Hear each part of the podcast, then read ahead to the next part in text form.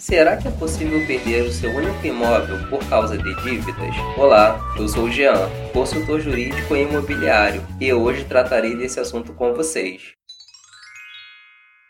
E a razão para eu gravar esse conteúdo foi perceber que muitas pessoas possuem dúvidas sobre esse assunto, e por esse motivo eu quero ajudar a esclarecer essas dúvidas.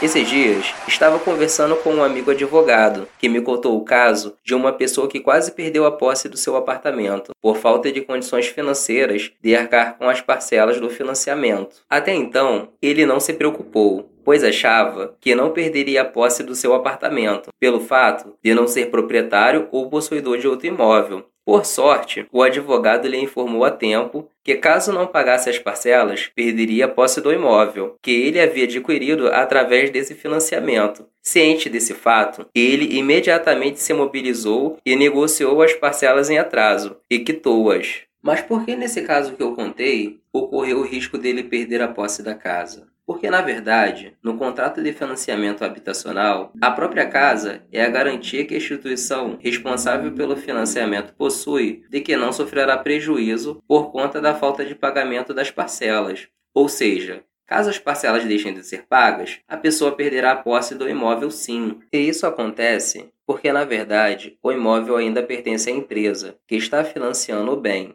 e somente após o pagamento da última parcela surge o direito de transferir a propriedade do imóvel para o nome do dono, que seria o comprador, através do registro no cartório de imóveis da circunscrição competente. Antes, a transferência da propriedade, o comprador usufrui normalmente do imóvel, ou seja, ele conserva todos os direitos inerentes à posse do bem, mas só passará a ser dono após o pagamento da última parcela e do competente registro. Então, a pessoa que está adquirindo um imóvel, seja uma casa ou um apartamento, por meio de financiamento habitacional, pode sim perder a posse desse bem, caso não pague as parcelas devidas, tendo em vista que ainda não é o proprietário de fato do imóvel, algo que só se consumará com o pagamento da última parcela do imóvel e após o registro do bem. Quer dizer que comprar um imóvel através de financiamento habitacional não é uma boa opção? Sim, a possibilidade de comprar um imóvel através de financiamento habitacional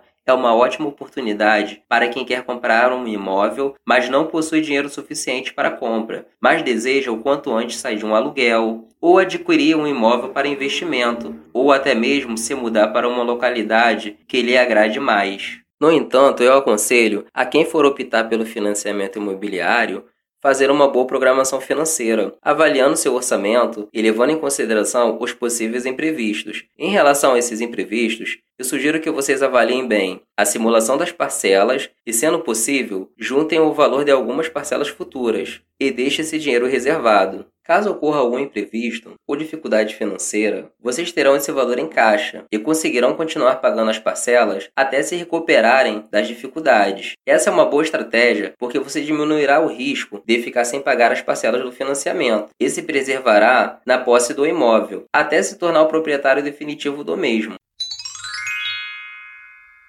Então, agora você já sabe das consequências do não pagamento das parcelas do financiamento habitacional e também conhecer algumas estratégias para evitar a falta desse pagamento. Continuaremos preparando conteúdos sobre esse e outros assuntos para lhe informar e tirar suas dúvidas. Se você quiser compartilhar alguma informação conosco, tirar alguma dúvida ou fazer qualquer sugestão, deixe nos comentários. Sua participação é muito importante para nós. Se você conhece alguém que está nessa situação, ou que tenha dúvidas sobre esse assunto, ajude ele compartilhando esse conteúdo, pode ser de grande valor. Eu já tratei desse assunto de forma mais detalhada e fundamentada. Caso queira se aprofundar um pouco mais, aproveite. Aproveite também e se inscreva em nosso canal e nos siga em nossas redes sociais. Em breve, vamos falar sobre um assunto bastante interessante: a empenhorabilidade de bens imóveis e seus desdobramentos. Mas já adianto que essa empenhorabilidade possui alguns limites e exceções. Se você está assistindo no YouTube, ative também o sininho para receber as notificações dos nossos novos conteúdos. Se gostou desse vídeo, deixe o seu gostei. Por hoje é só e até a próxima!